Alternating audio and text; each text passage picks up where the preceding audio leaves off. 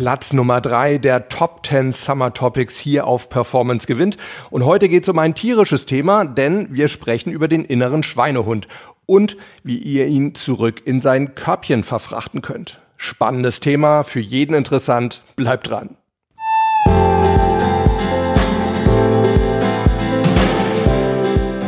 Herzlich willkommen bei Performance gewinnt, deinem Podcast für Spitzenleistung und mentale Stärke. Top 10 Summer Editions, das heißt jeden Werktag eine der beliebtesten Folgen der vergangenen 20 Monate. Zwei Wochen lang Einzelthemen und danach nochmal zwei Wochen lang die besten Interviews hier auf Performance gewinnt. Ja, Leute, ab heute verteilen wir also die Medaillen, die Plätze drei bis eins von unseren Top 10 Summer Topics und die Bronzemedaille, die geht an den inneren Schweinehund. Ihr wisst ja, ich bin wirklich ein Tierfreund und ein riesiger Hundefan, aber ein innerer Schweinehund muss das wirklich sein? Ich gebe euch heute vier Tipps, wie ihr es schaffen könnt, euren inneren Schweinehund zurück in sein Körbchen zu verfrachten. Die Folge kam ursprünglich am 4. November 2018 raus. Das war die sechste Folge überhaupt. Ich wünsche euch jetzt viel Spaß damit. Ja, wie sieht's denn bei euch aus mit dem inneren Schweinehund? Wann kommt der denn bei euch aus seiner Hundehütte gerannt und versucht euch abzulenken? Bei mir ist das zum Beispiel der Fall, wenn ich meine Buchführung vor mir habe. Oder ein anderes Beispiel, so wenn ich zum Fitnesstraining gehe, dann, naja, wenn das ungeliebte Bauchmuskeltraining vor mir ist, dann kommt auch häufig der innere Schweinehund, der sagt, ja, komm, kannst ja auch nächstes Mal machen. Apropos Bauch, noch so ein Thema. Ich habe mir immer vorgenommen, keine Süßigkeiten unter der Woche zu essen und auch da macht mir häufig mein innerer Schweinehund einen Strich durch die Rechnung und dann wird eben doch mal genascht. Es gibt ja immer irgendwelche Ausreden, ne? Irgendwie ein schönes Champions League Spiel oder ein schöner Spielfilm und dann muss man doch Süßigkeiten dazu essen. Weiteres Beispiel bei mir im Leben, das ist das Rasenmähen im Sommer. Da drücke ich mich auch immer gerne vor, beziehungsweise schiebe es möglichst lange vor mir her. Und da kommt dann eben auch wieder mein innerer Schweinehund raus.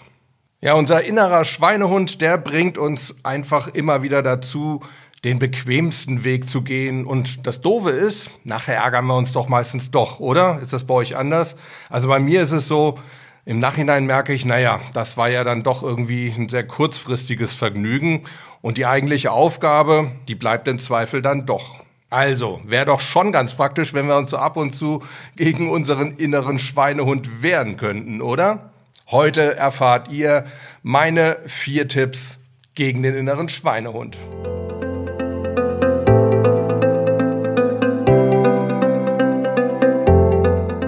Ja, und der erste Tipp, der lautet, akzeptiert euren inneren Schweinehund als ein Teil von euch, denn nichts anderes ist er.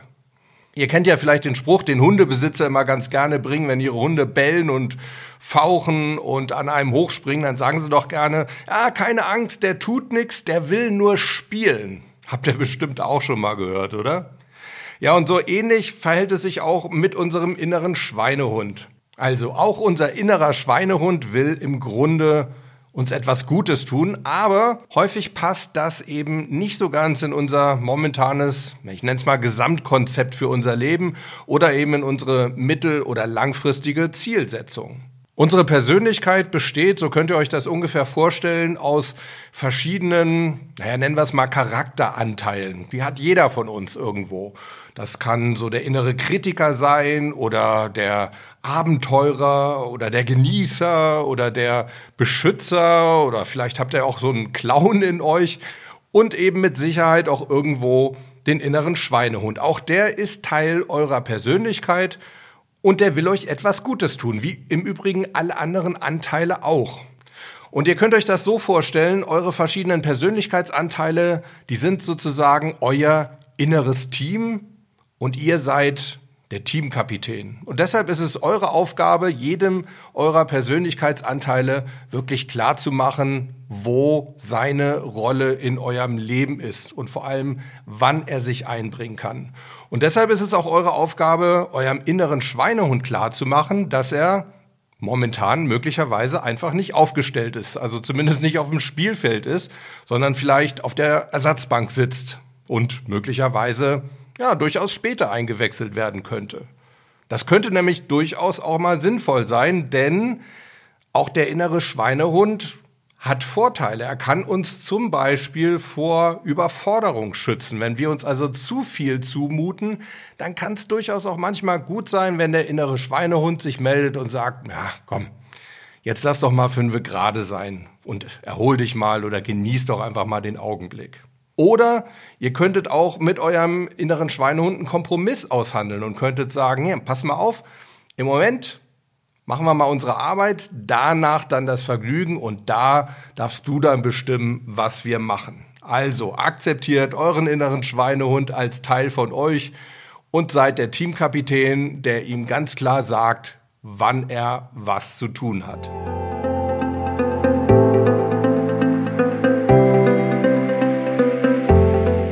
Mein Tipp Nummer zwei, setzt den mittel- und langfristigen Nutzen vor dem kurzfristigen. Unser innerer Schweinehund, der denkt in der Regel immer sehr, sehr kurzfristig. Der will, dass es uns jetzt im Moment gut geht. Nehmen wir mal so das Beispiel Süßigkeiten, was ich vorhin angebracht habe. Das ist in meinem Leben wirklich so ein Thema. Kurzfristig, klar, ist das super lecker. So ein schönes Stück Schokolade sich so im Munde zergehen zu lassen. Herrlich. Mittelfristig sieht das schon wieder ganz anders aus, denn, naja, die Schokolade, die ist schnell weg. Auch der leckere Geschmack im Mund ist schnell weg. Na und dann ist eigentlich auch das Vergnügen weg, oder? Und langfristig ist es natürlich so, klar, ist auch ungesund, beziehungsweise sind viele Kalorien, das heißt, wir werden langfristig dicker werden. Oder nochmal mein Rasenmähbeispiel. Klar, kurzfristig ist es natürlich eine feine Sache, das so vor sich herzuschieben und vielleicht stattdessen doch nochmal das nächste Kapitel von unserem Buch zu lesen oder doch eine Folge unserer Lieblingsserie auf Netflix zu gucken. Aber irgendwo schwingt doch da mittelfristig dann doch auch immer so ein schlechtes Gewissen mit, oder? Also mir geht zumindest so. Irgendwo kann ich es nie so ganz genießen. Naja, und langfristig ist es ja eigentlich noch schlimmer, denn die Arbeit wird ja eher mehr, weil das Gras eben in der Regel eher länger wird als kürzer, wenn wir es nicht mähen. Also, es gilt insgesamt, dass wir uns klar machen, diese Vorteile, die uns da unser innerer Schweinehund immer wieder so vor die Augen hält, die sind sehr, sehr kurzfristig, die gelten nur für eine sehr kurze Zeit. Macht euch also klar, welche mittelfristigen oder langfristigen Vorteile ihr hättet, wenn ihr dem inneren Schweinehund nicht nachgebt. Denn meistens sind diese langfristigen oder mittelfristigen Vorteile eben deutlich größer als die kurzfristigen.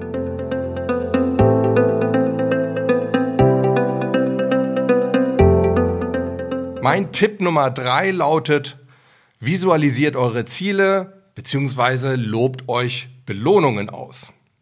Irgendwo will der innere Schweinehund uns doch immer wieder eins sagen, nämlich, jetzt vergiss doch mal deine Ziele und genieß doch einfach mal den Moment. Oder? Darum geht's ihm doch. Und da hilft es dann, wenn wir dem eben genau nicht nachgeben. Das heißt, wenn wir unsere Ziele nicht aus den Augen verlieren, sondern im Gegenteil, sie uns immer wieder deutlich klar machen, welche positiven mittelfristigen oder langfristigen Ziele habe ich denn, von denen mich mein innerer Schweinehund abhalten möchte und was bedeuten diese Ziele? Welchen positiven Nutzen habe ich, wenn ich mein Ziel erreicht habe?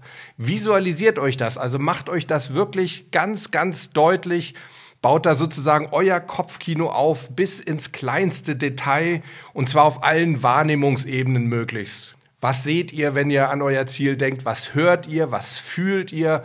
Vielleicht sogar, was ihr schmeckt und was ihr riecht. Ein Problem dabei kann allerdings sein, dass wir eben nicht immer ein positives Ziel verfolgen, sondern häufig ist es eben, naja, so eine Art Vermeidungsstrategie. Ich will euch mal deutlich machen, was ich damit meine. Nehmen wir mal das Beispiel Steuererklärung. Wenn wir unsere Steuererklärung machen, dann schicken wir sie ab und dann kriegen wir irgendwann einen Steuerbescheid. Und es könnte ja auch sein, dass es dann heißt, wir müssen Steuer nachzahlen. Also ist das Anfertigen der Steuererklärung zunächst mal ja nicht unbedingt ein positives Ziel. Aber es gibt auch da einen Ausweg. Wir können unser unser neutrales Ziel oder unser das, was wir vermeiden wollen, ja noch koppeln mit einem positiven Ziel, das wir uns selber ausdenken, nämlich einer Belohnung. Wir können uns also sagen, Wir belohnen uns, wenn wir unser Ziel erreicht haben. Und das können wir wieder wunderbar hirngerecht machen, nämlich über Verknüpfung. Wir hatten ja neulich darüber gesprochen, wie unser Gehirn funktioniert, wie es tickt. Und da hatten wir gesagt, es sind immer so Verknüpfungen, eben über diese Synapsen. Und das geht eben am besten über so Wenn-Dann-Sätze. Wenn ich das gemacht habe, dann gönne ich mir das und das. Wenn ich meine Steuererklärung fertig habe, wenn ich den Briefumschlag eingeworfen habe, dann fahre ich erstmal in die Eisdiele und gönne mir einen riesengroßen Schwarzwaldbecher zum Beispiel. Auch das könnt ihr natürlich wieder wunderbar visualisieren, diesen Schwarzwaldbecher. Ich wäre aber in dem Fall bei den Belohnungen so ein bisschen vorsichtig, den so sehr, sehr stark zu visualisieren, weil dann kann es auch schon wieder sein, dass euer innerer Schweinehund euch dazwischen pfeift und sagt, hey, ist doch viel cooler, lass uns doch die Belohnung gleich nehmen und wir vergessen einfach den Weg dahin. Das heißt, wir machen nicht die Steuererklärung, wir fahren jetzt direkt in die Eisdiele. Wenn das passieren sollte, dann benutzen wir wieder unser Zauberwort Stopp. Das heißt, wir machen unserem inneren Schweinehund ganz klar deutlich, Stopp, so war das nicht ausgemacht. Wir erfüllen erst unsere Aufgabe und dann gibt es die Belohnung. Wenn wir unsere Aufgabe nicht erfüllen, dann gibt es auch keine Belohnung.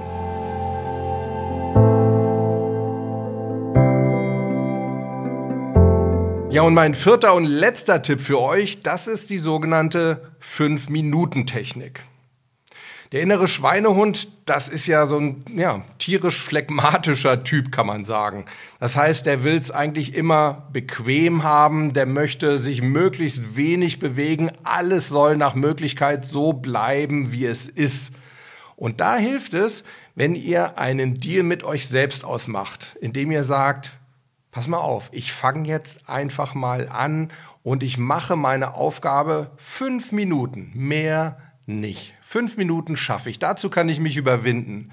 Und nach den fünf Minuten, da kann ich gucken. Und wenn ich dann immer noch aufhören möchte, okay, dann darf ich's. Das ist der Deal. Ich fange jetzt erstmal fünf Minuten an und dann überlege ich, ob ich immer noch aufhören möchte. Also zum Beispiel, wenn ihr euch nicht so richtig überwinden könnt, ins Fitnessstudio zu gehen, könntet ihr euch sagen, ich fange jetzt mal fünf Minuten an. Ich pack mal meine Tasche, und ich weiß nicht, wie lange ihr zu eurem Fitnessstudio fahrt. Vielleicht kommt ihr dort an, geht noch die Treppe hoch und vielleicht sind dann die fünf Minuten um. Und dann könnt ihr euch immer noch überlegen, ob ihr umdrehen wollt oder nicht. Oder noch ein anderes Beispiel. Ich nehme wieder mein gehasstes Rasenmähen. Auch da könntet ihr sagen, ich fange jetzt erstmal an, ich hole den Mäher raus, ich schließe ihn an, ich ziehe mir meine Gartenschuhe oder meine Gartenkleidung an. So, und dann sind vielleicht die fünf Minuten rum und dann ist die Wahrscheinlichkeit relativ groß, dass ihr euch sagt, na komm, wo ich jetzt schon mal angezogen bin und draußen bin und der Rasenmäher angeschlossen ist, jetzt kann ich das auch machen. Also es ist manchmal wirklich verrückt, wie leicht wir unser Phlegma überwinden können und unsere Aufgabe uns dann auf einmal gar nicht mehr so schwer fällt. Ich vergleiche das immer ganz gerne. Ich weiß nicht, ob ihr euch an den Physikunterricht früher noch erinnert. Wir hatten mal so das Thema Haftreibung und Leitreibung und das ist eigentlich sehr, sehr ähnlich. Also wenn ihr ein Radiergummi nehmt, der bei euch auf dem Schreibtisch liegt und den wollt ihr so ein bisschen mit dem Finger nach vorne schieben, ne? am Anfang geht das relativ schwer, da wirkt nämlich diese Haftreibung und wenn ihr die mal überwunden habt, wenn dieser Widerstand mal weg ist, dann wird es schon deutlich leichter, der Widerstand wird kleiner, denn dann ist es nur noch die Gleitreibung. Und ich finde, so ein bisschen hat auch die 5-Minuten-Technik was davon. Wenn wir unseren Allerwertesten mal hochbekommen haben, dann haben wir sozusagen die Haftreibung überwunden und es ist nur noch die Gleitreibung, die so ein bisschen Widerstand leistet. Und dann geht das doch schon deutlich einfacher.